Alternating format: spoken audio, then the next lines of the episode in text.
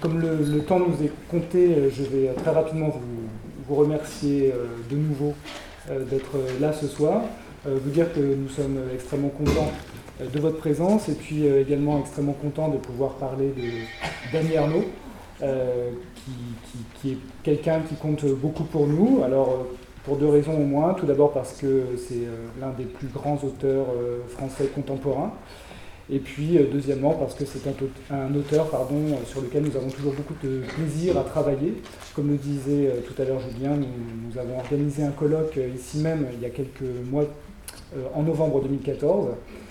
le titre, c'était En soi et hors de soi. Et euh, l'idée, c'était de travailler sur l'écriture d'Annie Arnaud comme engagement. Euh, euh, c'est un colloque que nous avions organisé donc avec Violaine, mais également avec Jean-Claude Lescure, qui travaille également dans, cette université. Et c'est Jean-Claude qui avait eu l'idée de, proposer un doctorat d'honneur pour Annie Arnaud, qui lui a donc été remis à l'issue du colloque. Alors ce soir, on ne va pas vous proposer, euh, si jamais vous étiez euh, venu pendant le, pendant le colloque, de vous reparler d'engagement, quoique, mais euh, plutôt de se centrer sur la question des lieux, une écriture des lieux, donc d'Ifto à Sergi. Donc la conférence à deux voix qu'on vous propose ce soir va nous permettre de, passer d'Ifto à Sergi, en passant également par d'autres lieux, hein. je pense par exemple à Annecy, et puis également l'autre grand lieu, euh, Dany Arnaud, qui est donc celui de l'écriture. Voilà, donc je laisse la, parole à, Violaine pour la première partie. Merci. Euh, donc notre objectif aussi, c'est à travers cette réflexion sur les lieux et puis euh, également sur la dimension réflexive de, l'œuvre d'Annie Ernaux, c'est aussi de vous proposer un peu un parcours de son œuvre très riche. Donc comme vous le savez sans doute, cette œuvre est en grande partie une œuvre autobiographique, mais très insolite et novatrice à bien des égards, renouvelant profondément l'écriture du moi. Et il peut paraître paradoxal, euh, ça ne marche pas Ça devrait.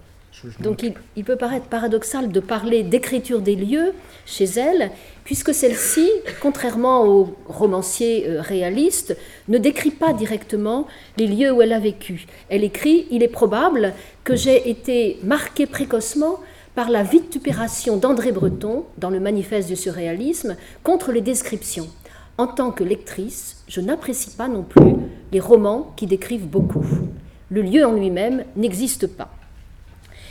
Euh, et euh, en revanche, si, comme elle le dit, les lieux n'existent pas en eux-mêmes pour elle, ce qui est essentiel à travers toute son œuvre, c'est ce dont chaque lieu est porteur. Le lieu est en, en effet intimement lié chez elle à sa fonction, à ce qu'il signifie socialement. Autrement dit, le lieu est lié au milieu social, culturel, linguistique auquel il est associé et à la place que chacun occupe dans la société. Et il n'est pas anodin que l'un des premiers récits autobiographiques euh, écrits par Annie Ernaux s'intitule La place et que le dernier ouvrage publié est pour titre Le vrai lieu, à savoir, on va le voir, Sergi comme vrai lieu et non pas non-lieu, mais aussi l'écriture comme vrai lieu. Donc je vais d'abord évoquer les différents lieux qui traversent son œuvre, depuis Yvetot bien sûr, et en quoi ces lieux sont porteurs de sens. Dans un deuxième temps, j'examinerai en quoi cette écriture du moi est en fait aussi et profondément une écriture du nous, euh, et en quoi c'est grâce à cela qu'elle réfléchit son époque, hein, c'est ce que nous annoncions dans la présentation, et puis ensuite nous verrons le lieu qu'elle occupe encore plus, euh, euh, à savoir Sergi. Et c'est donc Pierre-Louis Faure qui, verra cette dimension-là. Donc, euh, premier point, j'ai intitulé ça du lieu au milieu, place et déplacement. Donc, euh, rapidement, euh, je rappelle que Annie, est née, merci, en 1940 en Normandie, à Lillebonne, mais elle a passé son enfance et sa jeunesse à Yvetot, également en Normandie, et le lieu qui est présent dans un très grand nombre de ses ouvrages, directement ou indirectement, c'est bien Yvetot, où ses parents tenaient un café-épicerie après avoir été ouvriers. Donc, je ne vais pas entrer dans le détail de, tous ces ouvrages, mais vous voyez que, aussi bien dans Les armoires vides que Ce qu'ils disent ou rien, La femme gelée, La place, La honte, L'événement, Les années, L'autre fille, Écrire la vie, bien sûr, où vous avez. Euh, un regroupement euh, d'un certain nombre de ces ouvrages, mais aussi une sorte d'album de photos. Et parmi ces photos, Ifto, là encore, euh, tient une place importante. Et puis il y a Retour à Ifto, qui est en fait une conférence qu'elle avait donnée en revenant bien des années après dans sa ville natale. Voilà. Donc, dans tous ces lieux, dans tous ces ouvrages, pardon, Ifto euh, est présent. Euh, mais je vais euh, m'arrêter peut-être davantage sur la place euh, à cause du, rôle symbolique presque qui joue Yvetot. Dans ce récit qu'elle écrit à la suite de la mort de son père et à cause de cette disparition, la ville y apparaît sous la seule initiale Y, comme dans un autre récit également centré sur un événement de son enfance, la honte, et elle s'explique plus tard, précisément dans Retour à Yvetot, sur le choix de cet effacement partiel du nom. Elle écrit Notez que je n'écris pas Yvetot en entier, seulement I, parce que pour moi, c'est une ville mythique, la ville d'origine. Et un peu plus loin, elle précise C'est le lieu d'origine sans nom, une matrice pleine de choses indéfinissables. Or, ce lieu indéfinissable, c'est l'écriture qui va lui permettre de le rendre définissable, de le faire revivre, ou du moins de révéler la vie qui s'y menait. Dans ce récit, donc la place, qui est consacrée euh, en grande partie à son père, mais aussi à sa propre enfance, à elle et à ses relations avec ce père, la narratrice dit avoir essayé de s'en tenir, je la cite, à la voix étroite en écrivant entre la réhabilitation d'un mode de vie considéré comme inférieur et la dénonciation de l'aliénation qui l'accompagne. Ce titre, très polysémique, très euh, riche en sens, de sens, la place, renvoie d'abord à une expression significative de son père, tenir sa place. Expression mise en italique, comme tous les termes du récit, qui sont ceux de ses parents et de son enfance le souci de tenir sa place est une constante chez son père qui, écrit-elle, a peur d'être déplacé. Déplacement qui serait pour lui source de honte. Il s'agit euh, de la place que l'on doit tenir dans la société et d'où dépend le regard des autres sur, sur vous, sur soi. Le mot place est ainsi décliné à travers le récit. Il est question des hauts placés, de la place que l'État offre euh, à, la, narratrice quand elle va entrer comme élève euh, maîtresse à l'école normale d'instituteurs de Rouen, et puis euh, au caractère déplacé de son père, encore plus déplacé, de son mari, pardon, qui est d'origine bourgeoise, quand il arrive au moment de l'enterrement de son père. Ainsi, ce dont il est question dans la place, c'est de réhabiliter cette place sociale de son père, ressentie comme inférieure, tout en dénonçant l'aliénation dont elle s'accompagne. Mais c'est aussi de rendre compte du changement de place de sa fille. Parce qu'elle a eu accès à l'école, la narratrice entre dans un autre monde et a le sentiment ainsi de trahir ses parents, comme le suggère d'emblée la citation très forte de Jean Genet en exergue. Je hasarde une explication. Écrire, c'est le dernier recours quand on a trahi. Écrire, c'est le dernier recours quand on a trahi. Autrement dit, Ifto comprend deux lieux différents. L'espace familial, celui de la maison et de l'épicerie qui forment un tout, et l'espace de l'école où elle découvre une autre manière de parler, un autre milieu social, un autre rapport au monde. C'est donc aussi le récit du déplacement douloureux, difficile à vivre, source d'éloignement pour le père comme pour la fille, qui commence à avoir honte de son père, de sa manière de parler, mais qui a également honte d'avoir honte. Et la narratrice a recours à une image spatiale à nouveau quand elle présente son père comme passeur entre euh, deux rives, passeur entre deux rives, celle de la maison et celle de l'école. C'est la citation que vous avez là. Il me conduisait de la maison à l'école sur son vélo, passeur entre deux rives, sous la pluie et le soleil. Et c'est encore une image spatiale très forte qui est utilisée pour exprimer ce sentiment d'être immigré de l'intérieur, comme elle l'explique dans Retour à Yvetot.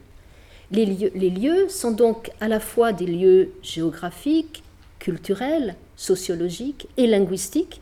Et ce qui est raconté dans ce récit, c'est bien le passage, voire même la déchirure d'un milieu à l'autre à l'intérieur d'une même ville. C'est pour ne pas trahir ce lieu d'origine qu'elle fait le choix, qui est un choix à la fois littéraire et politique, dans la place, de ne pas écrire dans la langue de l'ennemi, encore une expression qu'elle emprunte à Jean Genet, de ne pas prendre le parti de l'art, mais d'être au plus près, au plus juste des gestes, des paroles et de la vision du monde de son père et d'elle-même enfant.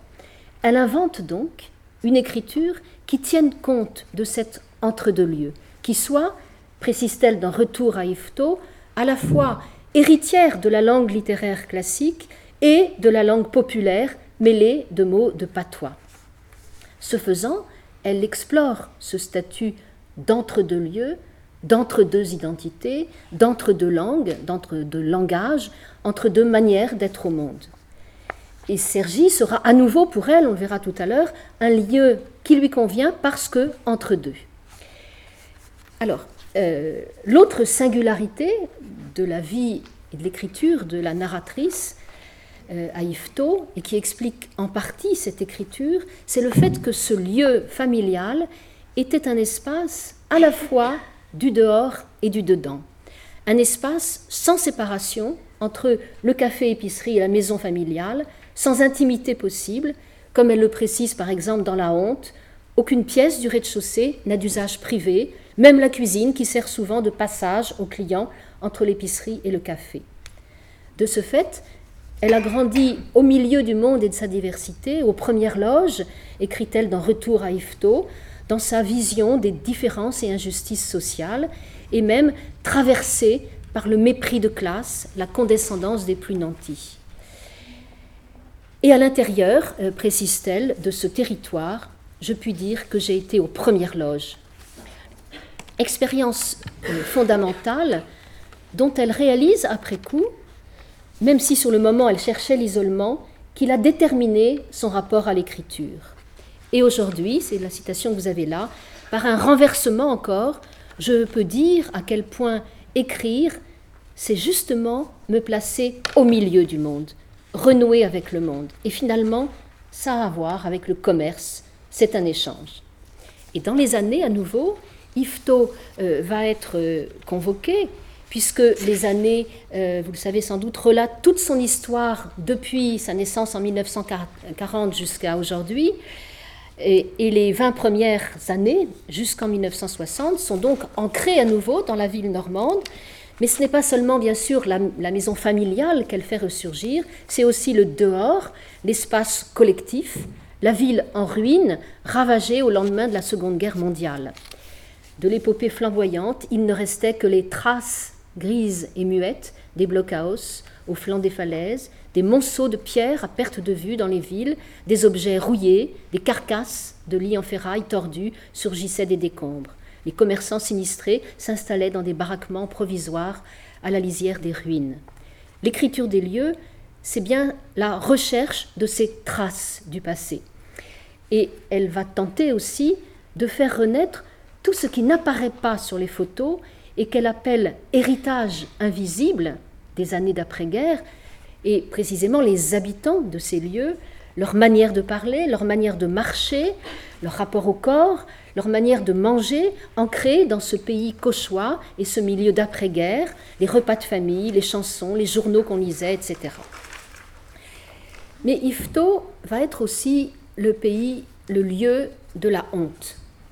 On en a parlé déjà tout à l'heure, on le voit dans la place, la honte sociale mais c'est encore plus fort euh, dans le récit intitulé précisément La honte, récit de cet événement longtemps impossible à raconter et comme interdit, à savoir la scène au cours de laquelle son père pris de tremblements convulsifs, convulsifs, a failli tuer sa mère. Et euh, cet événement se passe avec une précision des lieux, dans la cuisine, etc. Mais surtout, euh, c'est la honte envahissante liée à cet événement traumatisant qui est présentée, pour ainsi dire, comme un lieu, avec à nouveau une métaphore spatiale, avec le verbe entrer. Je suis devenu indigne de l'école privée, de son excellence et de sa perfection. Je suis entré dans la honte. Et pour la première fois, écrit-elle encore dans, dans cet ouvrage, elle va décrire les rues d'Ifto en ressentant une sensation de sacrilège. Décrire pour la première fois, sans autre règle que la précision, des rues que je n'ai jamais pensées, mais, mais seulement parcourues euh, durant mon enfance, c'est rendre lisible la hiérarchie sociale qu'elle contenait, sensation presque de sacrilège. Ainsi, la description des lieux est importante pour Annie Ernaux quand elle révèle l'invisible, ce qui est caché, ce qui est tabou, en l'occurrence ici les clivages sociaux, et cette révélation même est ressentie comme honteuse. Euh, par ailleurs, euh, si les lieux sont évoqués, c'est aussi pour leur dimension symbolique. J'en donnerai seulement deux exemples. Euh, dans euh, l'événement et dans la femme gelée. Dans l'événement, il s'agit du passage cardinet, un, passage donc symbolique. Euh, c'est là que va se passer dans, le 17e arrondissement un événement fondateur qui est son, son, avortement. donc elle va se rendre chez la faiseuse d'ange, comme on disait, qui va lui installer une sonde pour pouvoir avorter alors qu'elle est étudiante à Rouen. Ce lieu est présenté d'abord comme l'impasse Cardinet et elle précise quand elle arrive, sur la plaque de la rue, il était indiqué passage Cardinet et non impasse Cardinet. C'était un signe qui me soulageait. La chambre où va se passer cet événement terrible n'est pas décrite. En revanche, ce qui est dit l'obsession de ce lieu dans son souvenir. Pendant des années, j'ai vu cette chambre et ses rideaux comme je les voyais depuis le lit où j'étais couché. De même qu'est présent dans son esprit l'opposition entre la lumière de la semaine qui précède l'avortement, passée avec des amis euh, en montagne, opposée aux ténèbres de ces journées-là. À chaque fois que j'ai pensé à cette semaine au Mont Doré, au Mont d'Or, pardon, j'ai vu une étendue éblouissante de soleil et de neige débouchant sur les ténèbres du mois de janvier. Mais surtout, cet événement est aussi un lieu de passage, un passage, un tournant dans sa vie. C'est le moment où elle s'éloigne de sa mère et de son milieu populaire. Et la faiseuse d'ange est même présentée comme celle qui l'a fait naître, paradoxalement, qui l'a arrachée à sa mère et jetée dans le monde. Ainsi, ce passage est un moment de passage, d'affrontement à une décision terrible, dans un contexte, comme vous l'imaginez, d'interdiction de l'avortement, d'opprobre et même bien sûr de danger de mort. Elle le précise à la fin, je n'ai jamais revu Madame PR, etc. Sans le savoir, cette femme, sans doute cupide, m'a arraché à ma mère et jeté dans le monde. Autre lieu symbolique, Annecy, euh, lieu d'enlisement. La femme gelée, récit paru avant la place, évoque la jeunesse de la narratrice à mais aussi sa transformation en femme gelée, enlisée, du fait de sa vie d'épouse euh, et de mère d'un milieu bourgeois, de milieu aisé, une fois qu'elle est installée à Annecy. Et si elle affirme à la fin du récit Je déteste Annecy, ce n'est pas tant en raison de la ville elle-même, mais du fait de la transformation de la vie, de l'existence qu'elle y mène. C'est là, écrit-elle, que je me suis enlisée, que j'ai vécu jour après jour la différence entre lui, son mari, et moi, coulé dans un univers de femmes rétrécies, bourrées jusqu'à la gueule de minuscules soucis. Sa vie de femme mariée et de mère est ainsi, paradoxalement, présentée comme l'inverse de celle de sa mère, femme du dehors et non femme d'intérieur, femme libre, qui lui permettait d'échapper, petite fille, aux stéréotypes féminins. À la dernière page du récit, L'image de la femme gelée est associée à une des rares évocations de la ville d'Annecy. Elles ont fini sans que je m'en aperçoive. Oui, c'est bien la deuxième citation. Elles ont fini sans que je m'en aperçoive les années d'apprentissage. Après, c'est l'habitude. Une somme de petits bruits à l'intérieur, moulin à café, casserole, prof discrète, femme de cadre vêtue cacharelle ou rodier au dehors, une femme gelée. Je revenais au pas du Bicou, son petit garçon, dans les rues d'Annecy l'hiver. Dans le square de la place de la gare, l'eau ne coulait plus sur la statue au milieu de la fontaine. C'est moi qui ai mis en italique. Sa vie à Annecy est ainsi associée à cette statue dont l'eau ne coule plus de la place de la gare, qui devient emblématique d'une condition de femme gelée, condition qui traverse euh, les milieux sociaux, mais face à laquelle sa mère représentait en quelque sorte une exception. Autre lieu important, les livres, territoire de l'imaginaire. Car il existe aussi des lieux imaginaires qui ont pris une réalité dans sa vie, qui ont compté comme s'ils étaient réels. Ce sont les mondes découverts grâce aux livres qui tiennent une importance décisive dans plusieurs récits, dans les années notamment, mais aussi dans un petit récit moins connu, Ce qu'ils disent ou rien, euh, qui est le récit d'un été d'ennui passé par l'adolescente dans l'espace clos euh, de sa chambre, où les lectures étaient très présentes et euh, vont devenir aussi importantes que les lieux réellement habités, comme elle le suggère dans Retour à Yvetot, les lieux, les livres, pardon, ont donc constitué très tôt le territoire de mon imaginaire, de ma projection dans des histoires et des mondes que je ne connaissais pas. J'étais encline à penser que la réalité et la vérité se trouvaient dans les livres, dans la littérature.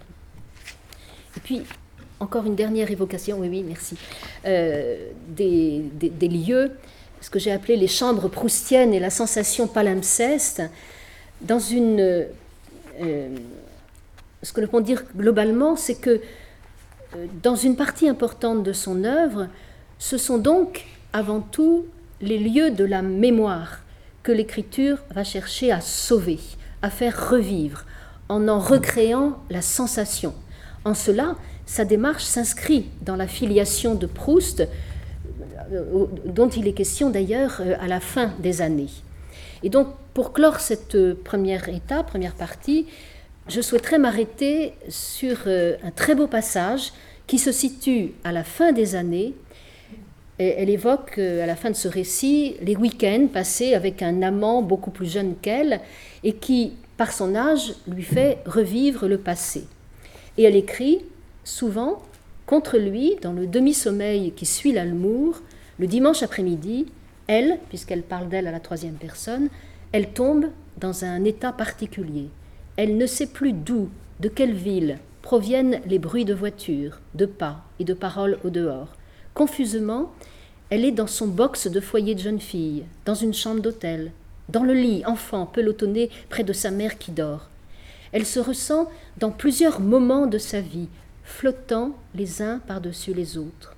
C'est un temps d'une nature inconnue qui s'empare de sa conscience et aussi de son corps, un temps dans lequel le présent et le passé se superposent sans se confondre, où il lui semble réintégrer fugitivement toutes les formes de l'être qu'elle a été. C'est une sensation déjà éprouvée, épisodique, qu'elle saisit maintenant dans une sorte d'agrandissement et de ralentissement. Elle lui a donné un nom, la sensation palimpseste, avec toutes ces, ces couches. Elle y voit un instrument possible de connaissance, non pas seulement pour elle-même, mais de façon générale, presque scientifique, de quoi elle ne sait pas. Ce passage, donc, qui évoque des souvenirs qui se superposent, les souvenirs des chambres appartenant à différents âges de sa vie, enfant, euh, étudiante, euh, épouse, femme mariée, amante, rappelle les fameuses chambres du début de la recherche du temps perdu, lorsque le narrateur, dans un état de dormeur éveillé, ne sait plus dans quelle chambre il est et voyage par la pensée dans les chambres de son passé. Mais ici s'ajoute l'idée de la sensation palimpseste comme étant un instrument de connaissance, un instrument de résurgence du passé.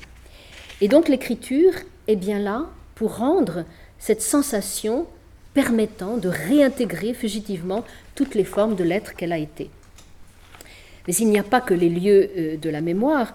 Euh, tout à l'heure, Pierre-Louis euh, montrera comment les lieux du présent de Sergi deviennent également des matériaux d'écriture. Mais avant de lui laisser la parole, s'il me reste encore un petit moment, je dirais deux mots, peut-être un peu plus que deux mots, sur la manière très novatrice dont Annie Ernaux réfléchit son époque par un travail de distanciation et en inventant ce que l'on pourrait appeler écriture du nous et qu'elle-même a appelé d'ailleurs auto-socio-biographie, et on verra ça tout à l'heure. Donc, euh, réfléchir son époque, une écriture de soi et de l'autre, il y a en effet chez Annie Ernaux une aptitude particulière à être spectatrice d'elle-même. Je me dis que seule, je peux entreprendre cela, cette histoire d'une femme, des habitus, des idéologies, parce que je suis spectatrice de moi-même pour des raisons de déchirure euh, sociale. Euh, donc euh, il y a cette aptitude particulière à se regarder soi-même comme un autre, pour reprendre la formule du philosophe Paul Ricoeur dans l'ouvrage du même nom. Or, cette aptitude à se regarder à distance fait penser à ce que dit donc Paul Ricoeur euh, quand il dit la première intention de cet ouvrage, c'est de marquer le primat de la médiation réflexive sur la position du sujet. Annie Ernaux partage en effet avec Paul Ricoeur cette conviction que l'autre est constitutif de notre identité et par conséquent que l'altérité est constitutive du moi. C'est ce qu'elle affirme notamment à la fin des années elle ne regardera en elle-même que pour y retrouver le monde. Elle ne regardera en elle-même que pour y retrouver euh, le monde. C'est là. C'est là, d'accord, merci. Je ne sais pas si vous voyez. Euh, autrement dit, se regarder et réfléchir le monde vont de pair chez Annie Ernaux. Cette aptitude à la réflexivité, à se regarder à distance comme autre, s'explique par un faisceau de raisons à la fois personnelle et politique, voire philosophique chez elle. Elle est liée donc d'abord à cette fameuse déchirure sociale, comme elle le dit dans l'atelier noir, à ce statut d'émigré de l'intérieur, hein, d'entre-deux lieux, euh, mais elle est même plus radicale encore. Elle est vécue comme l'impossibilité de se sentir moi, comme elle le constate dans son journal de 2002, euh, elle, le constate, constate que c'était déjà présent dans le journal de 1963 comme étant un des traits indestructibles qui la constituent, l'impossibilité de me sentir moi. À ces raisons personnelles, intimes, s'ajoutent des raisons politiques. La conviction que l'intime est indissociable du social, oui, que l'intime est indissociable du social, et le désir, en parlant de son histoire, de révéler des mécanismes de domination qui concernent bien d'autres qu'elle, et de retrouver dans une mémoire individuelle la mémoire collective, là je la cite, comme elle l'explique dans le vrai lieu.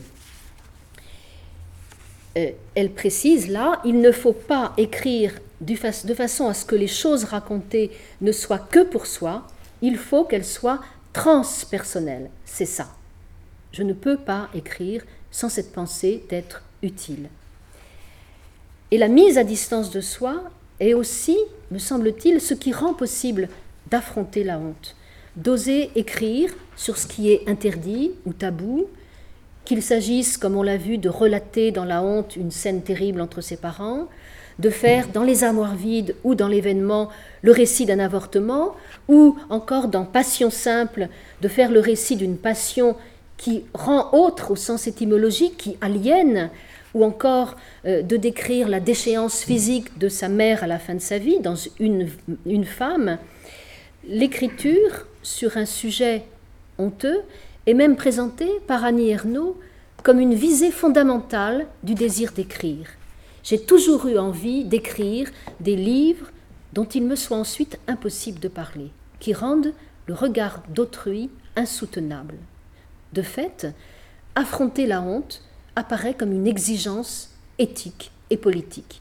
Dans le cas de l'événement, la narratrice précise que la faute aurait été de ne pas raconter cet avortement, de ne pas révéler la souffrance subie, et par conséquent de ne pas dénoncer une double injustice et une domination, celle qui est subie en tant que femme, assumant seule une décision qui met en jeu sa vie, et encore plus en tant que femme n'appartenant pas à la bourgeoisie, qui va être traitée avec le plus grand des mépris par le médecin qui s'occupe d'elle.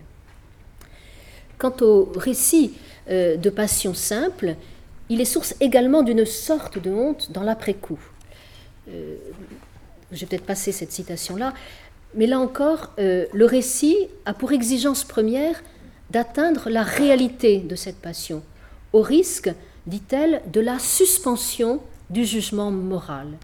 Il m'a semblé euh, que l'écriture devait tendre à cela, écrit-elle, cette impression que provoque la scène de l'acte sexuel, cette angoisse et cette stupeur, une suspension du jugement moral.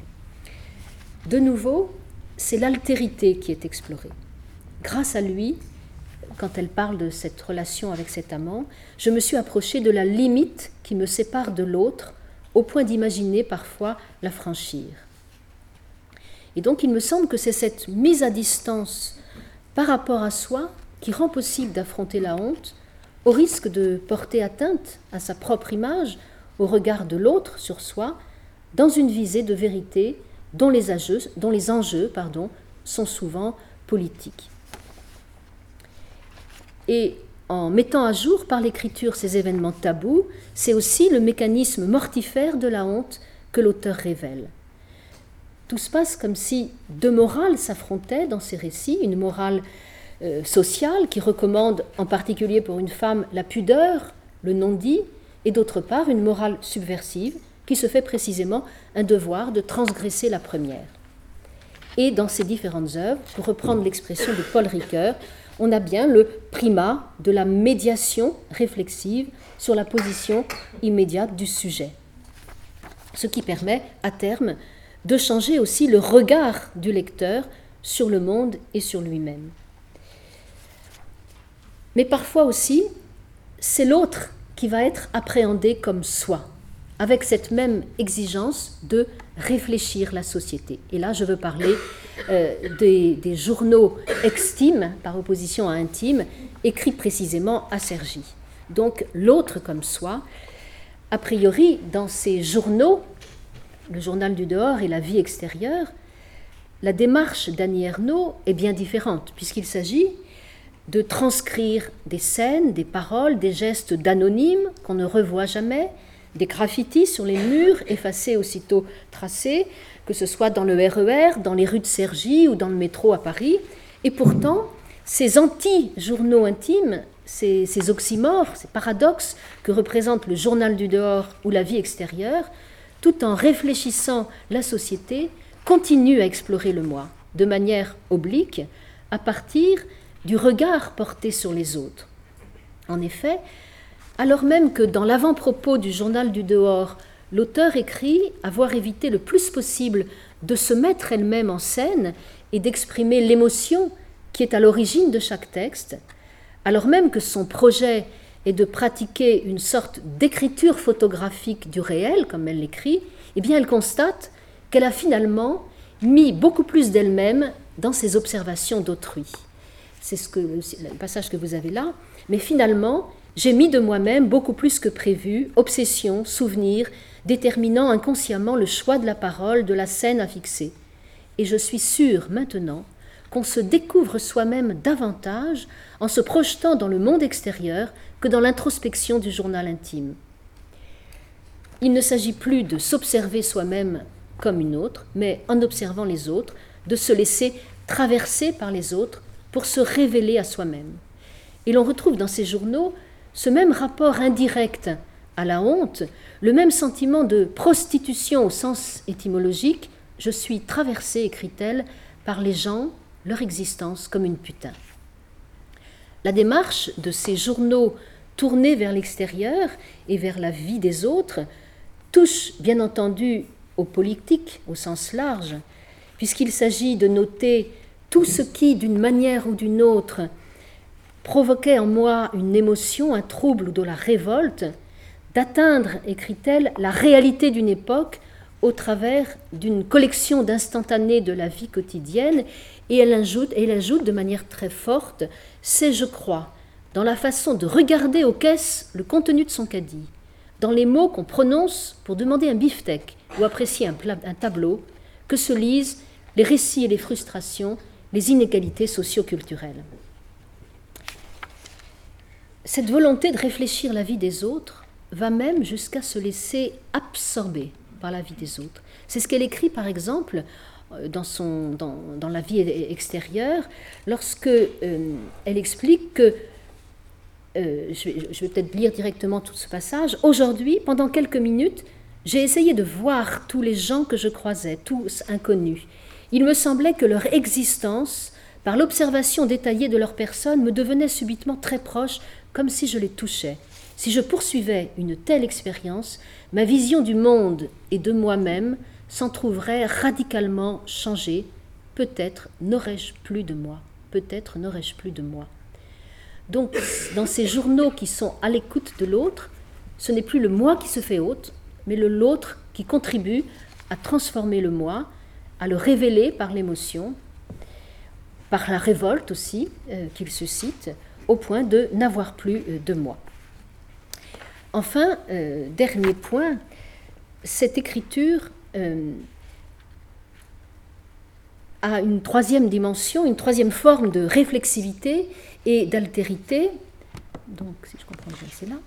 Euh, c'est euh, cette fameuse écriture du nous, donc euh, dimension qui est particulièrement aboutie et inventive dans les années, qui est, comme elle l'explique elle-même, l'aboutissement d'un très long processus de création, à la manière de Proust, une fois de plus, dans le temps retrouvé, qui découvre ce que sera la recherche, eh bien la narratrice des années découvre à la fin des années et annonce son projet dans les dernières pages reconstituer un temps commun, celui qui a glissé d'il y a si longtemps à aujourd'hui, pour, en retrouvant la mémoire de la mémoire collective dans une mémoire individuelle, rendre la dimension vécue de l'histoire avec un grand H. Il s'agit donc de regarder en soi, mais pour y retrouver le monde, en tant qu'individualité traversée par les autres, appartenant à un groupe tantôt familiale, tantôt sociale, genrée ou générationnelle, et en étant représentative d'un milieu qui, comme la narratrice, va se transformer au cours du temps. Elle va donc inventer pour cela une forme spécifique, appropriée à un tel sujet, notamment grâce à un jeu extrêmement subtil des pronoms personnels, en renonçant au jeu pour parler de son passé. Elle utilise tantôt le elle, la troisième personne quand elle va décrire les photos. Et à ce moment-là, elle se regarde comme une autre. Hein, les photos de son passé, quelquefois, elle ne se reconnaît plus. Euh, et ces photos permettent, écrit-elle, de saisir les formes corporelles et les positions sociales successives de son être. Ailleurs, elle a recours au on ou au nous, abordant son histoire personnelle comme celle d'une génération. Et je donne juste deux deux petits exemples hein, de ce elle, de ce on et de ce nous. Mais nous, à la différence des parents, on ne manquait pas l'école pour semer du colza, locher les pommes et fagoter du bois mort. Et on retrouve cette, importance de retrouver les mots de son passé. Hein. Locher les pommes, les secouer, euh, qui fait partie donc de l'expression cauchoise. Euh, et donc, nous et on. Et puis, quand elle se regarde petite fille, il y a juste un petit exemple, hein. la photo en noir et blanc d'une petite fille en maillot de bain foncé sur une plage de galets, au fond, en fond pardon, des falaises. Elle est assise sur un rocher plat, ses jambes robustes étendues bien droites devant elle, les bras en appui sur le rocher. Tout révèle le désir de poser comme les stars dans Cinémonde ou la publicité d'ambre solaire. Hein. avec une sorte de distance un peu ironique sur elle-même, elle prend la pose en quelque sorte. Et donc c'est une manière de la replacer justement à une époque où elle n'était sans doute pas la seule à prendre la pose et à imiter les stars euh, de euh, cette revue. Donc entreprise à nouveau paradoxale, comme celle du journal du dehors, puisqu'il s'agit de faire, comme elle le dit ailleurs, une autobiographie impersonnelle, ou bien une autosociobiographie, Autant d'expressions paradoxales créées par Annie Ernaux pour nommer ce nouveau genre qu'elle invente pour cette écriture du jeu qui entend réfléchir en même temps toute une époque. Et en même temps, bien sûr, cette écriture du moi qui devient une écriture du nous euh, s'efforce de saisir, en même temps que les changements de lieu, de place sociale, le glissement du temps par une forme spécifique adaptée au projet, comme elle l'explique à la fin des années toujours, ce sera un récit glissant dans un imparfait continu absolu, dévorant le présent au fur et à mesure jusqu'à la dernière page d'une vie. Donc on a non seulement un sujet autobiographique euh, pluriel, il faut que j'accélère? Non? J'ai encore un peu de temps, euh, non seulement il y a le clivage entre le moi originel et le moi transfuge, comme dans la place, et perte du sentiment de moi dans l'écriture, mais ce sujet autobiographique s'efface derrière le nous avec cette conviction que le moi pur est inconcevable et que l'intime est encore et toujours du social, parce qu'un moi pur, l'histoire, euh, ou les autres, pardon, les lois, l'histoire ne serait pas présent, est inconcevable. Un moi pur est inconcevable. Ce, moi traversé par le collectif, qui se transforme avec les années, euh, euh, elle cherche aussi à le retrouver non seulement à travers les photos, mais à travers ce qui justement disparaît avec le temps, qui n'est même plus visible dans les photos, à savoir les agissements corporels. Et c'est ça qu'elle appelle un héritage Hors des récits, les façons de marcher, de s'asseoir, de parler et de rire, ailés dans la rue, les gestes pour manger, se saisir des objets, transmettaient la mémoire passée de corps en corps du fond des campagnes françaises et européennes. Un héritage invisible sur les photos qui, par-delà les dissemblances individuelles, l'écart entre la bonté des uns et la mauvaiseté des autres, unissait les membres de la famille, les habitants du quartier et tous ceux dont il était dit ce sont des gens comme nous, hein, des gens comme nous. Bien entendu, le langage a un rôle essentiel hein, dans cette manière d'essayer de, capter euh, le passé, de le faire, de le ressusciter aussi. Hein. Euh, là, je vous donne un exemple aussi où elle montre en quoi le, langage est, porteur aussi d'une idéologie. Comme toute langue, elle hiérarchisait. Donc la langue euh, qui était celle de son enfance, elle hiérarchisait, stigmatisait les feignants, les femmes sans conduite, les satires et vilains bonshommes, les enfants en dessous. Elle louait les gens capables, les filles sérieuses, reconnaissait les hauts placés, les grosses légumes admonestaient, la vie te dressera. Donc on retrouve encore là ces expressions qui ont disparu et qui sont significatives d'un rapport au monde et d'une certaine morale aussi. À la fin des années, la narratrice, sur le modèle... Deux minutes, d'accord. Euh, alors, je vais passer tout de suite à la fin. Trois minutes. Terminer sur le fait que le lecteur aussi euh, est intégré à ce travail sur l'altérité. Il, il, devient comme un autre moi. Donc c'est la dernière modalité de cette altérité, hein, de ce moi comme un autre et l'autre comme moi, euh, qui n'est pas non plus sans lien avec les réflexions de Paul Ricoeur, le souci du lecteur. Le lecteur semble l'ultime manifestation de cette altérité. La finalité de l'écriture, confie Annie Ernaux dans un entretien en 2012, c'est de provoquer une prise de conscience ou un changement de perception des choses chez les lecteurs en se laissant déposséder elle-même de son histoire par la lecture qu'en font les autres. Au fond, écrit-elle, ce salut ne peut venir qu'au prix de la dépossession de mon histoire par la lecture qu'en font les autres. Et on touche là à un des points qui me paraît au cœur de cet engagement littéraire tel que le conçoit Annie Ernaux, inviter le lecteur à faire à son tour cette expérience de réflexivité, d'altérité, par un mécanisme d'identification que favorisent les différentes modalités euh, d'écriture qu'elle met en place, parmi lesquelles il y a ce fameux nous qui associe euh, le lecteur à, sa propre histoire. Donc en conclusion, euh, on voit que pourquoi Annie Ernaux a pu affirmer dans le vrai lieu ce qui donne son titre à cet entretien, c'est un lieu, l'écriture, un lieu immatériel. ou encore l'écriture, mon vrai lieu.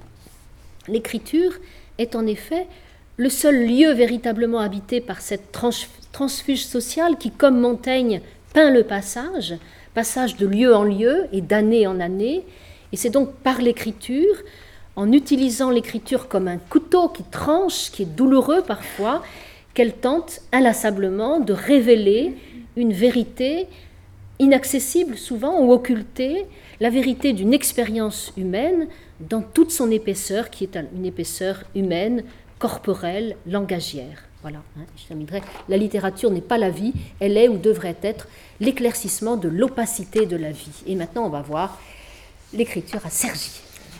L'écriture à Sergi. Donc, euh, je ne voulais pas trop te, presser, mais comme on nous a dit qu'il fallait garder aussi du temps pour, euh, pour les échanges, euh, il faut que je commence à un moment ou à un autre pour pouvoir terminer, mais je sais là où je peux accélérer. ce dont je voulais parler ce soir, effectivement, c'était davantage de, de Sergi, qui est la ville dans laquelle Annie Arnaud vit depuis à peu près 1977. Et elle en parle dans Une femme, notamment, ah, C'était déjà fait. Elle en parle dans Une femme notamment, qui est euh, un texte de 1987, et elle évoque son arrivée euh, au milieu des années 70 en région parisienne. Euh, un endroit vague, c'est la première citation, et sans regard, où l'on se sentait flotter, privé de sentiments et de pensées. Donc cet espace apparemment neutre et vide va pourtant jouer un rôle de premier ordre au sein de son œuvre, comme vous le savez, à tel point qu'il va devenir très rapidement un point d'aimantation esthétique et poétique. Dans l'avant-propos du journal du dehors, un des journaux extimes dont Violaine d'Armero a, a, parlé tout à l'heure, Annie Ernaux revient sur son appropriation progressive de la ville nouvelle. Après avoir été submergée par un sentiment d'étrangeté, elle s'est mise à aimer, je cite, vivre là. Très tôt, elle a même éprouvé le désir d'écrire sur cet environnement, polarisé entre autres par les espaces marchands, notamment et nous n'en sommes pas loin, le centre commercial des Trois Fontaines, qui devient rapidement un sujet d'observation. Je crois que je dois avoir quelque chose. Voilà. Ah, Vous le reconnaissez. Donc, euh, ce sujet d'observation. Et euh, euh, on trouve d'ailleurs pardon, des, traces de, cet espace dans plusieurs textes courts qui réfèrent à ses premières années dans, la, dans ce qu'elle va appeler la ville nouvelle, comme justement Y Ville Nouvelle, euh, ou encore, donc c'est le Y de Sergi, de la fin de Sergi, mais effectivement on peut penser aussi, comme tout à l'heure euh, le disait Violaine, au Y de, de Yvetot. Ou encore Sergi, ville ouverte, dans lequel elle note qu'il est le seul endroit, le centre commercial, qui lui paraissait vivant et humainement chaud. Le ressenti de l'auteur entre ici en résonance avec le projet des urbanistes de l'époque, qui avaient voulu euh, faire de ce centre un cœur de ville destiné à favoriser des échanges. Ils avaient aussi voulu l'ériger en repère dans le maillage de la ville, et cette deuxième dimension est également soulignée par Annie Arnaud dans le journal du dehors, quand elle suggère que les lieux marchands constituent des points de repère dans une agglomération autrement difficile à cerner. Je vis dans la ville nouvelle depuis 12 ans, et je ne sais pas à quoi elle ressemble, je ne peux pas non plus la décrire, ne sachant pas où elle commence, finit, la parcourant toujours en voiture, je peux seulement noter, je suis allé au centre Leclerc ou aux Trois Fontaines, au Franprix des Lilandes, etc. J'ai repris euh, l'autoroute. Pôle d'aimantation de l'espace urbain, ces lieux s'avèrent également euh, des pôles d'aimantation de l'écriture. Régulièrement, en effet, Annie Arnaud les mentionne dans ses fameux journaux extimes, mais pas exclusivement. Et c'est ce que je voudrais regarder avec vous dans un, dans un premier temps. Caractéristique de ce que Marc Auger appelle des non-lieux, c'est-à-dire des sortes d'espèces interchangeables où euh, l'être humain finalement reste anonyme. Les supermarchés, les centres commerciaux et les autres grandes surfaces sont loin de se réduire, chez Annie Arnaud, à de simples lieux de transit. Ils sont au contraire des lieux riches et habités, particulièrement propices à l'activité d'observation. Dans l'avant-propos du journal du dehors, Annie Arnaud va jusqu'à postuler qu'ils font partie des moyens permettant d'atteindre la réalité d'une époque cette modernité dont une ville nouvelle donne le sentiment aigu sans qu'on puisse la définir. En l'espace de quelques lignes, le supermarché est effectivement convoqué deux fois et le paragraphe se clôt sur une légitimation non seulement du choix, mais du lieu en lui-même. Euh, Euh, la sensation, ça doit être la, slide d'avant, mais je ne sais pas si je vais réussir à la récupérer, donc je vais vous la lire. La sensation et la réflexion que suscitent les lieux ou les objets sont indépendants, et c'est ça qui est important, indépendants de leur valeur culturelle, et l'hypermarché offre autant de sens et de vérité humaine que la salle de concert. Donc il y a une sorte de, de transfert qui se fait, qui est un transfert donc de légitimation. Euh, si le supermarché est ainsi légitimé, c'est en raison de son emprise sur l'époque, celle qu'Annie Ernaux évoque dans son journal, à la date du 18 juin 1997 par exemple, en soulignant, dans une formule que je trouve assez saisissante, euh, une révolution euh, majeure qui fait des lieux marchands des points cardinaux de la, du social et du temporel contemporain. Je cite, Du landau à la tombe, la vie se déroule de plus en plus entre le centre commercial et la télévision, voilà, c'était la deuxième, ni plus étrange, ni plus stupide que celle d'autrefois, entre les champs et la veillée au bistrot. Donc c'est ce rôle des espaces marchands dans la vie quotidienne qu'Annie Arnaud examine dans ses œuvres lorsqu'elle s'intéresse à euh, ce qu'ils peuvent dire de l'époque, comprise à la fois dans sa dimension temporelle et dans sa dimension sociale. Et dans cette perspective, il me semble que le passage à la caisse, on en a tous l'expérience, joue un rôle fondamental dans ses écrits, sans nul doute parce qu'il se prête plus particulièrement, euh, grâce à son ralentissement temporel, à l'interrogation et à l'observation attentive.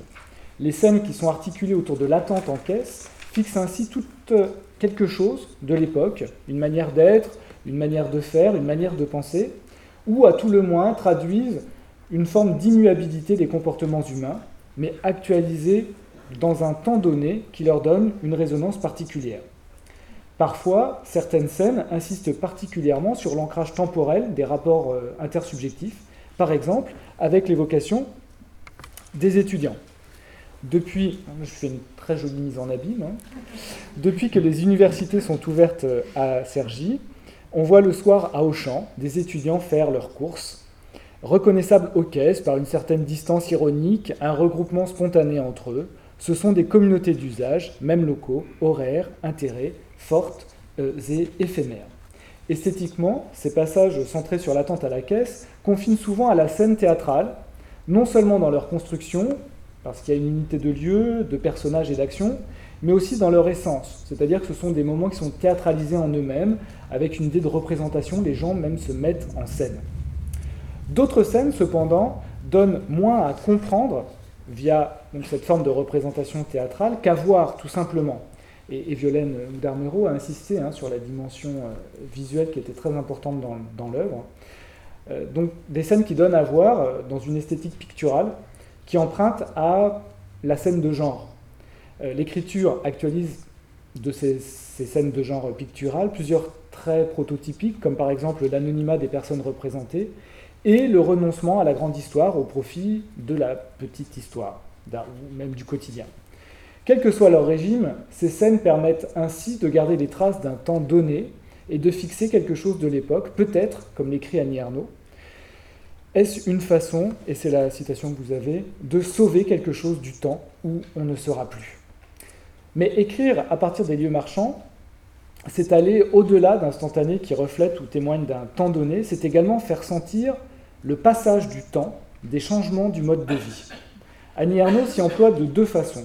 Elle souligne d'une part le poids d'un temps dont le rythme n'est plus que celui du commerce, et c'est la première citation, euh, issue des années, le temps des choses nous aspirait et nous obligeait à vivre sans arrêt avec deux mois d'avance. Donc là, on doit préparer Pâques depuis euh, fin janvier.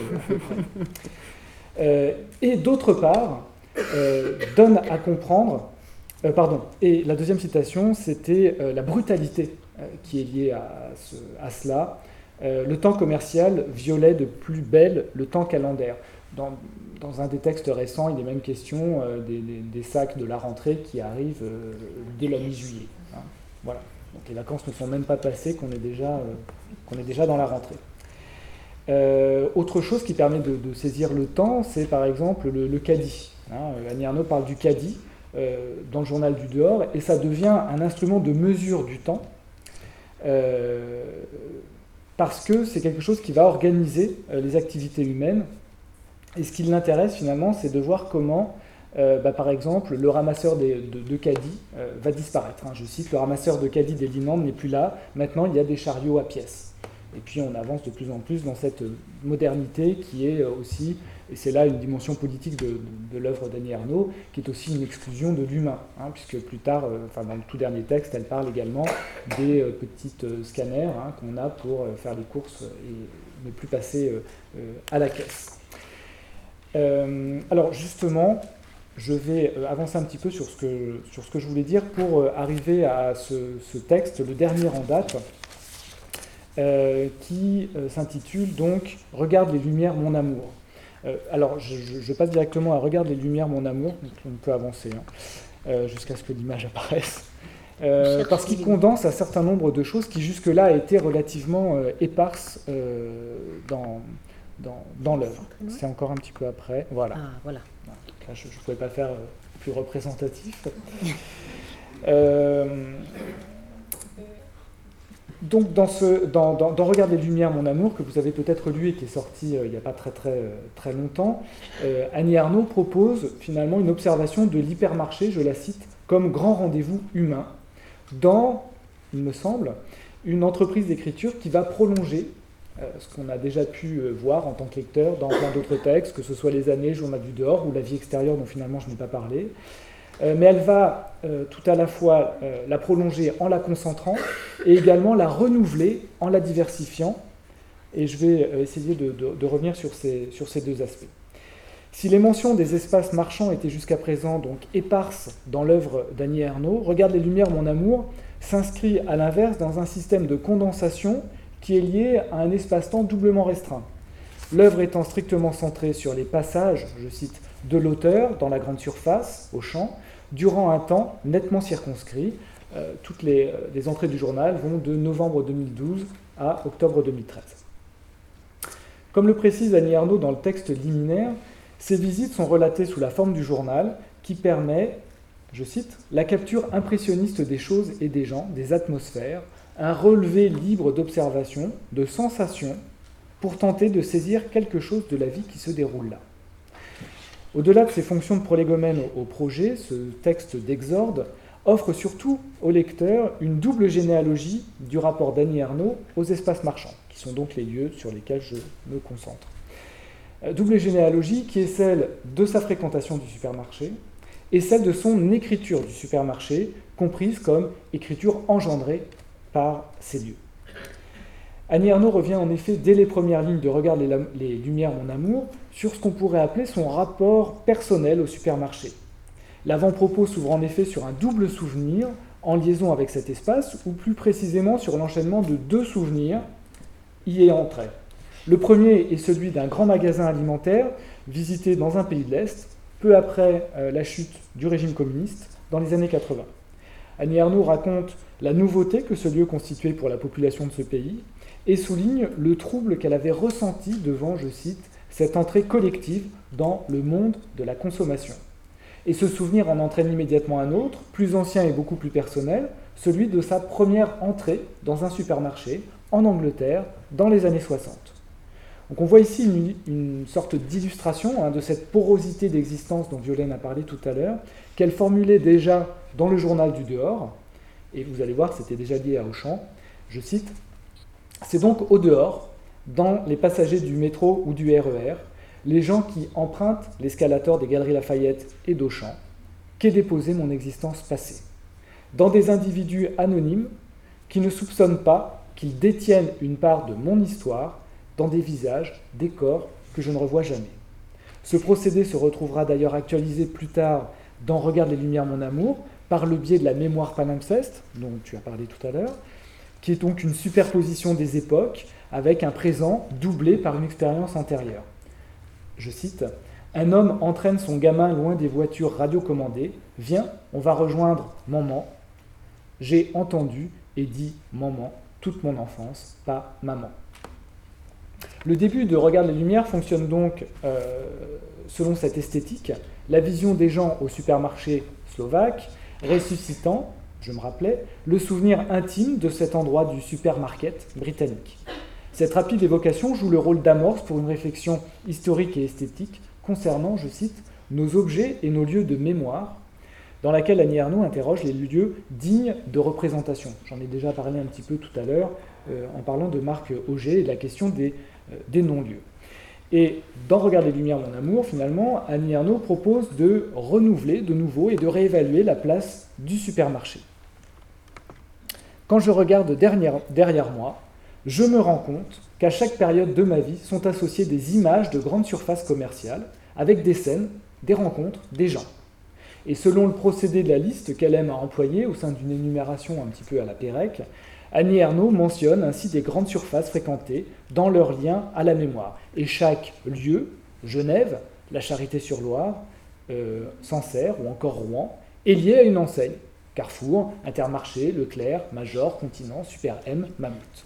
Et presque systématiquement à un fait précis, la crainte de la pénurie, la joie des enfants, la rencontre d'anciens élèves, le désir d'un produit. Je suis passé assez vite sur une scène qui me semble très importante chez Annie Arnaud, qui se situe à la fin de la place, enfin je suis passé vite, j'en ai pas parlé du tout, qui se situe à la fin de la place où elle rencontre une de ses anciennes euh, élèves qui est devenue caissière, et au début elle ne la reconnaît pas, et donc il y a toute une interrogation qui se fait sur bah, la, question du souvenir, et puis également la question de la place, on, y revient, et de la place, euh, la place sociale, et il y a une notation qui en gros dit, enfin ça, ça lui fait penser pardon, à son père, parce que travailler pour son père, c'est travailler de ses mains et qu'elle, en tant qu'écrivain ou en tant que professeur, elle n'a pas l'impression de travailler de ses mains, alors que cette euh, ancienne élève-là travaille de ses mains. Voilà. Donc il y a une sorte de, partition qui se, fait là. Je ferme cette parenthèse pour revenir donc sur euh, Regarde les lumières, mon amour.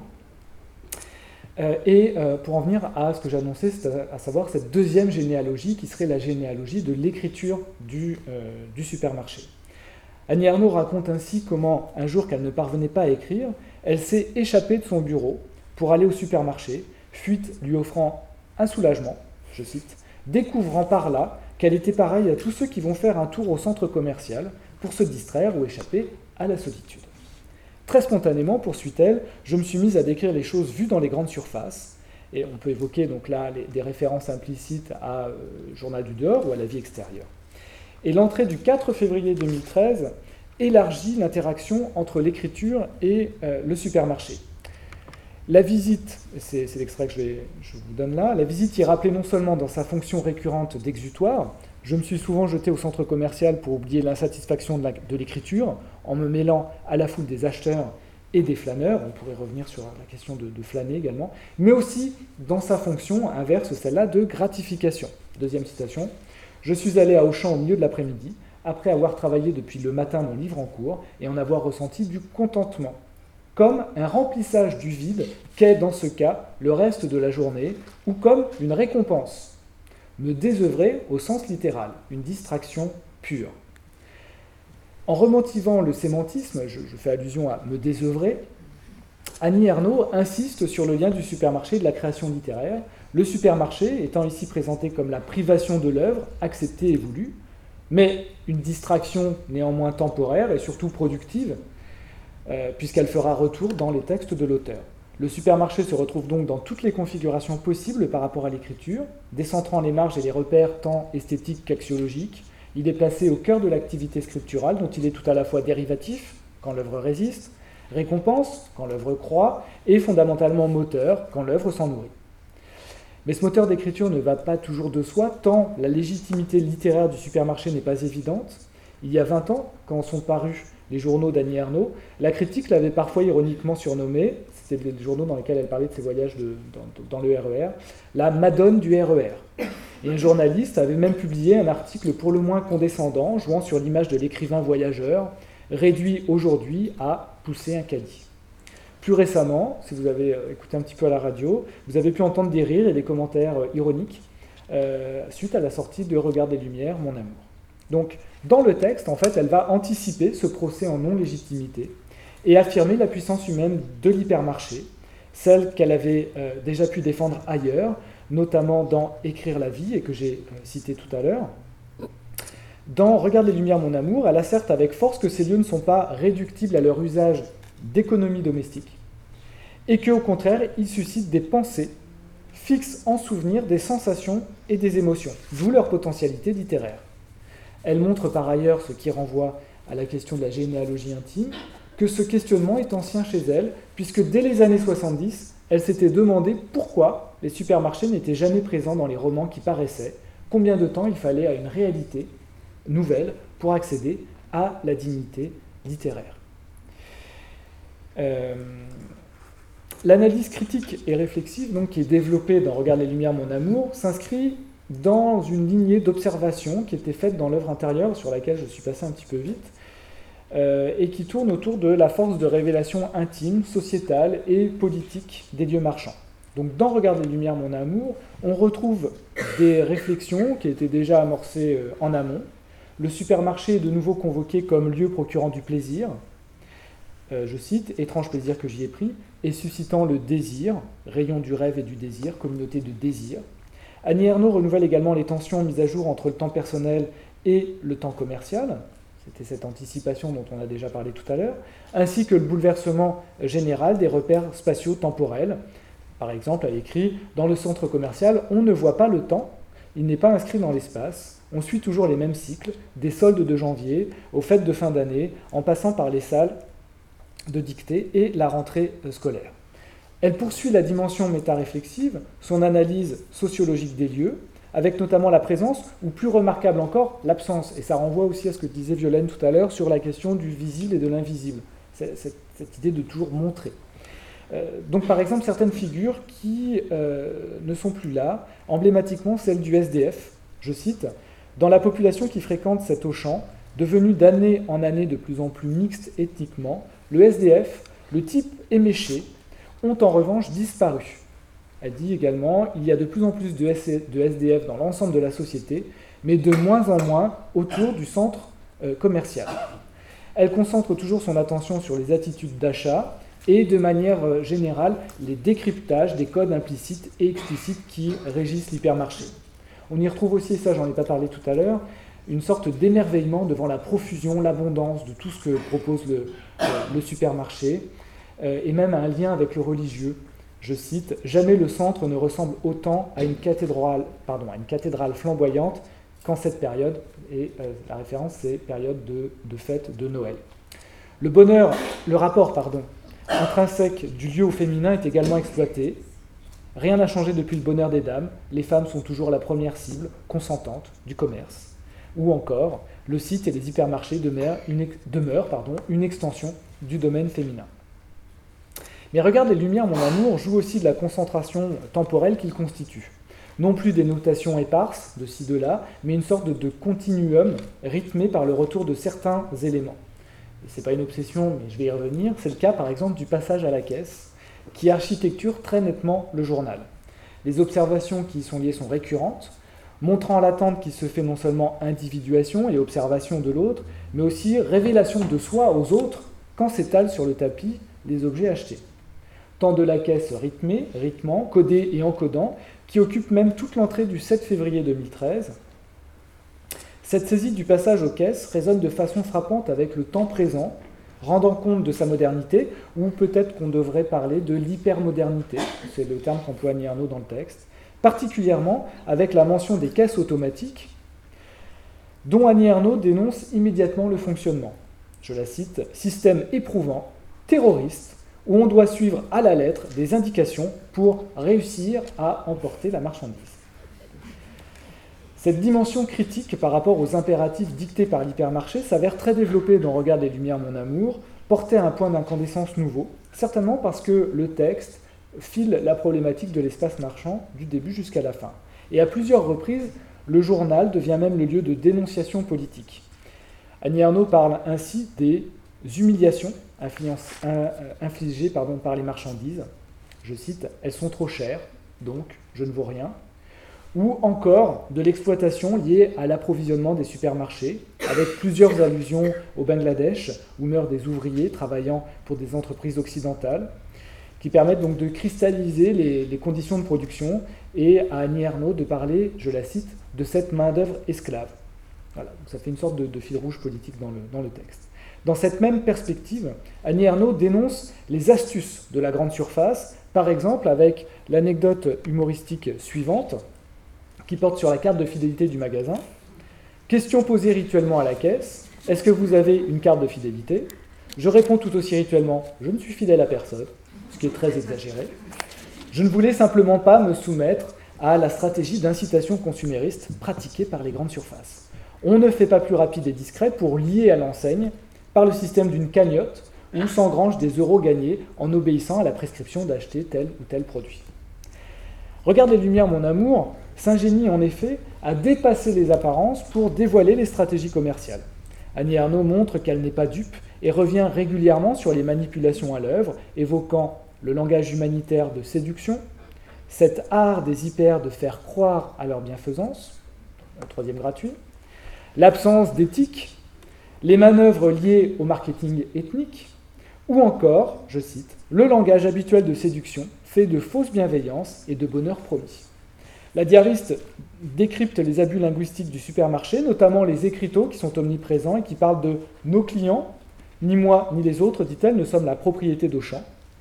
Et à ces assertions très nettes s'ajoutent des jugements implicites destinés à être établis par inférence, par exemple dans la jonction, c'est le cas ici, entre d'une part une devise publicitaire supposée transpirer l'ouverture et la joie, la vie, la vraie au champ, et d'autre part des schèmes négatifs, euh, la consommation sur place est interdite, qui irrésistiblement incite à lier la, la négativité et la privation de liberté à celui qui justement se prétend faire l'offre.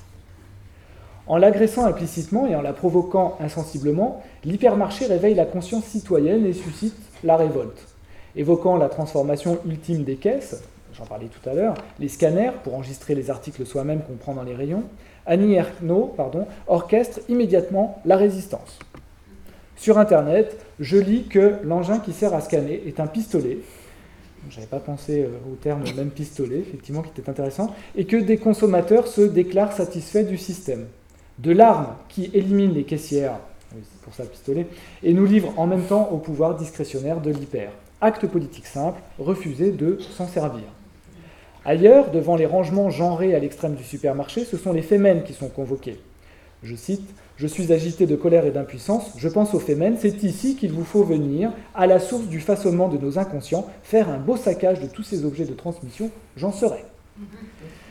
Dans la conclusion de Regarde les Lumières, mon amour, Annie Ernaux rappelle avec véhémence l'aliénation liée à la grande surface. La force, je cite, du contrôle de la grande distribution exerce souvent sa violence, source d'une indignation tout aussi latente que puissante. Souvent, j'ai été accablé par un sentiment d'impuissance et d'injustice en sortant de l'hypermarché. Donc regarde les lumières, mon amour, en est tout à la fois la trace et une manière de transformer ces, sentiments en action publique. Dire au grand jour ce qui est vécu dans l'ombre. Et j'arrive à la fin, rassurez-vous, mais je voudrais parler de la question du spectacle. Parce que cette peinture qui est parfois acide du supermarché est en tension également avec ce qu'il peut offrir d'autre. Pour autant, je n'ai cessé, dit-elle, de ressentir l'attractivité de ce lieu et de la vie collective, subtile, spécifique qui s'y déroule. Annie Arnaud projette même qu'un jour, il puisse susciter de la mélancolie, preuve d'une appropriation affective d'un espace qui n'engendre pas seulement la critique ou la suspicion, mais permet aussi de s'ouvrir à l'aspect réjouissant ou tout simplement heureux de la vie qui l'accompagne. Regarde les lumières montre ainsi comment l'hypermarché peut parfois susciter un regard lumineux et tendre ou un amusement sympathique, citation que je ne vais pas avoir le temps de, lire, mais réjouissant de constater que des personnes sont en train de lire sous le panneau interdiction de lire. Réjouissant, ce qui n'est pas seulement lié à cette communauté de lecteurs, mais qui peut se produire ailleurs, comme pour n'en citer qu'une autre, celle du groupe de jeunes qui retombent en enfance devant des masques et qui ont, dit-elle, un air adorable, euh, heureux, pardon, adorablement euh, euh, puéril. Euh, pour accélérer un petit peu, parce que je sens qu'il faut laisser du temps de, parole, euh, le supermarché finalement devient une sorte de, de, mundi, un spectacle de la, de la vie humaine. Euh, et le terme de spectacle, Annie Arnaud, il revient à, plusieurs reprises. Elle se met également en scène, je vous laisse lire pendant que je continue à, avancer, en scène pour voir les choses. Et finalement, elle pose le problème de de ce que c'est que voir et de la dimension éthique euh, qu'il peut y avoir dans l'esthétique de, ce, euh, euh, de, ce, de ce regard. Et c'est avec regret finalement qu'elle va montrer qu'elle arrête ce journal, qui, correspondait à une commande hein, pour la collection de Pierre Rosan Vallon. J'ai arrêté mon journal, comme chaque fois que je cesse de consigner le présent, j'ai l'impression de me retirer du mouvement du monde, de renoncer non seulement à dire mon époque, mais à la voir, parce que voir pour écrire, c'est voir autrement. En guise de conclusion, euh, après ce très rapide parcours des espaces commerçants, je voudrais revenir évidemment sur l'autre lieu majeur de Sergi pour Annie Arnaud, sa maison. Elle en parle souvent, notamment euh, dans le tout récent Le Vrai Lieu, hein, qui sont les, entretiens euh, menés par Michel Porte. Et je ne sais pas, vous avez peut-être eu l'occasion de voir également le documentaire qui avait été diffusé fort, fort, tardivement pardon, sur France 3. Et voilà, elle parle de, tout le premier chapitre parle de, cette, de sa maison. Hein. Tout à l'heure, Violaine disait que le vrai lieu, c'était l'écriture. Et on pourrait ajouter que si le vrai lieu d'Annie Ernaux, c'est l'écriture, celle-ci est aujourd'hui inconcevable sans Sergi, qui est en quelque sorte le lieu du lieu, puisque Sergi est la ville de la maison qui est le lieu de l'écriture. Donc Annie Arnaud en souligne le, lien à l'écriture. Je ne peux pas écrire en dehors de cette maison, euh, jamais, ni dans une chambre d'hôtel, n'importe euh, ou dans n'importe quelle autre résidence. C'est comme si seule cette maison, en m'entourant, permettait ma descente dans la mémoire, mon immersion dans l'écriture. Tout le premier chapitre, je le disais, est donc consacré à Sergi, rassemblant des informations sur l'arrivée dans la ville et l'attachement de l'auteur à Sergi. Euh, on le voit, hein, je, ne m'imagine pas habiter ailleurs. Et ce qui me semble intéressant dans le vrai lieu, c'est la façon dont le livre s'ouvre sur la question de la maison, dont, Annie Arnaud dit qu'elle avait l'impression que cette maison l'attendait en rêve, hein, quasiment. Donc ça s'ouvre sur la maison et ça se ferme sur la maison de nouveau, mais celle du lecteur. Un livre, écrit Annie Arnaud, c'est quelque chose qui existe vraiment dans le monde, en dehors de soi. Pour moi, c'est comme si j'avais bâti une maison, où quelqu'un peut entrer, comme dans sa propre vie à lui. Ce sont donc ces maisons, les livres, cette maison, l'œuvre, que nous avons essayé ce soir très rapidement de vous présenter, vous qui, plus que jamais, ce soir à Sergi, êtes au cœur des lieux d'Annie